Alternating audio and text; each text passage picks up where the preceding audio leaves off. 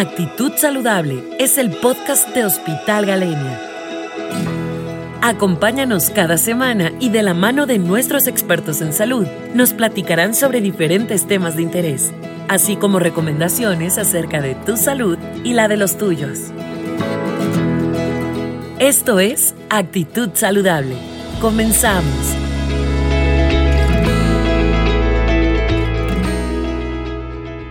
Hola, soy la doctora Jimena Perdigón Lagunes, soy cardióloga pediatra con alta especialidad en ecocardiografía pediátrica y fetal y el día de hoy les voy a platicar respecto a las cardiopatías congénitas acianógenas. El día de hoy vamos a ver las tres principales y pues como tal son las más comunes dentro de la presentación clínica en los niños. Vamos a hablar de la comunicación interauricular, la comunicación interventricular y el conducto arterioso persistente. Estas tres, como lo comenté anteriormente, son las principales cardiopatías acianógenas. Esto significa que no van a generar coloración azulada en la piel de los niños. Se pueden presentar desde eh, el nacimiento, aunque se pueden identificar de hecho desde antes de que el bebé nazca en la pancita de la mamá. Es un poco más difícil y se necesitan estudios más especializados, pero es posible realizarlo.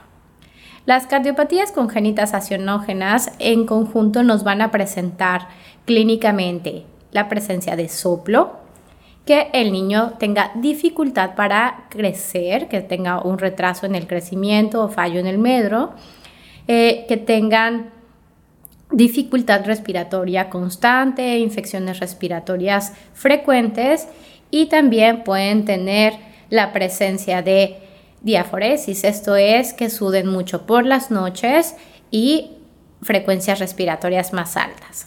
Eso es lo que tienen en común estas tres patologías. Vamos a empezar con la comunicación interauricular. Como tal, es el defecto en la formación de una de las paredes del corazón, la pared superior, el septum interauricular es más frecuente en las mujeres que en los hombres en una relación 2 a 1. Y clínicamente, como les comenté, lo que va a generar es una falla en el crecimiento, peso bajo para la edad, pero en algunos casos suelen ser asintomáticos.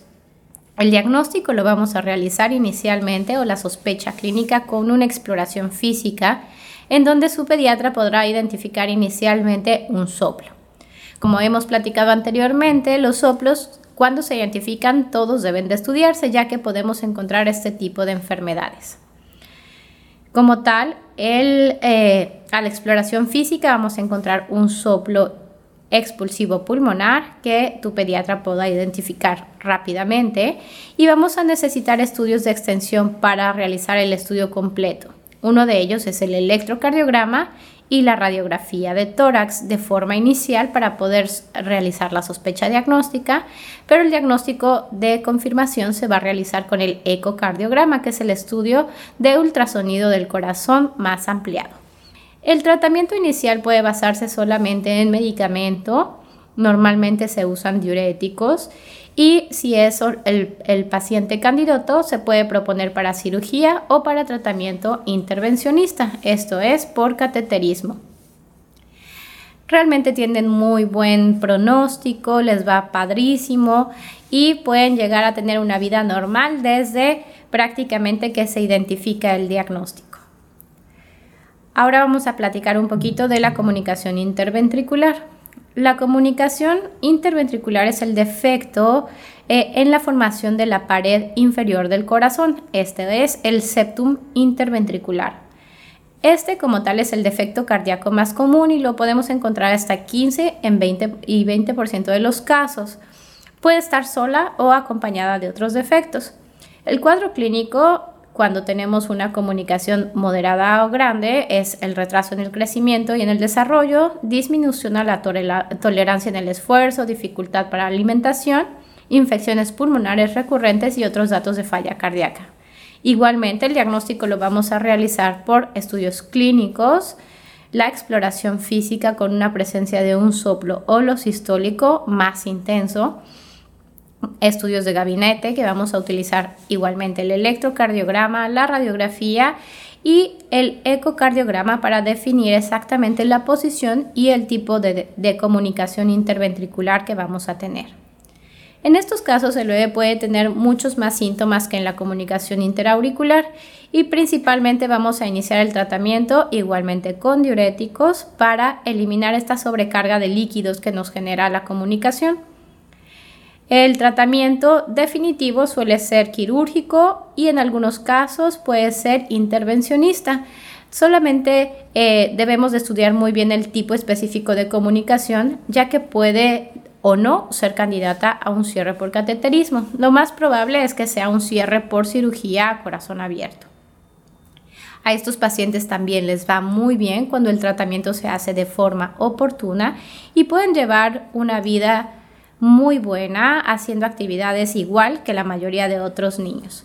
Es importante que este diagnóstico se haga de forma temprana y que le ofrezcamos el tratamiento específico para evitar retardos en el crecimiento y complicaciones pulmonares que pueden llevar a un desarrollo pues eh, más lento de su bebé. Por último, vamos a hablar de el conducto arterioso persistente. Esta también es una patología bastante común. Eh, nos lleva a tener un flujo pulmonar aumentado, igual que las otras dos. Es más frecuente en hombres que en mujeres, es una proporción de hombre-mujer 3 a 1. Y llega a ser hasta el 5 y 10% de todas las cardiopatías congénitas, e igualmente puede estar sola o acompañada. Dentro de la pancita de mamá, el conducto arterioso es muy importante para que se desarrollen los pulmones de forma adecuada, pero si no se cierra cuando nacen los bebés, puede generar problemas posteriormente con sobrecarga pulmonar y cardíaca. Es más común en niños prematuros, pero podemos encontrarlo en niños de término.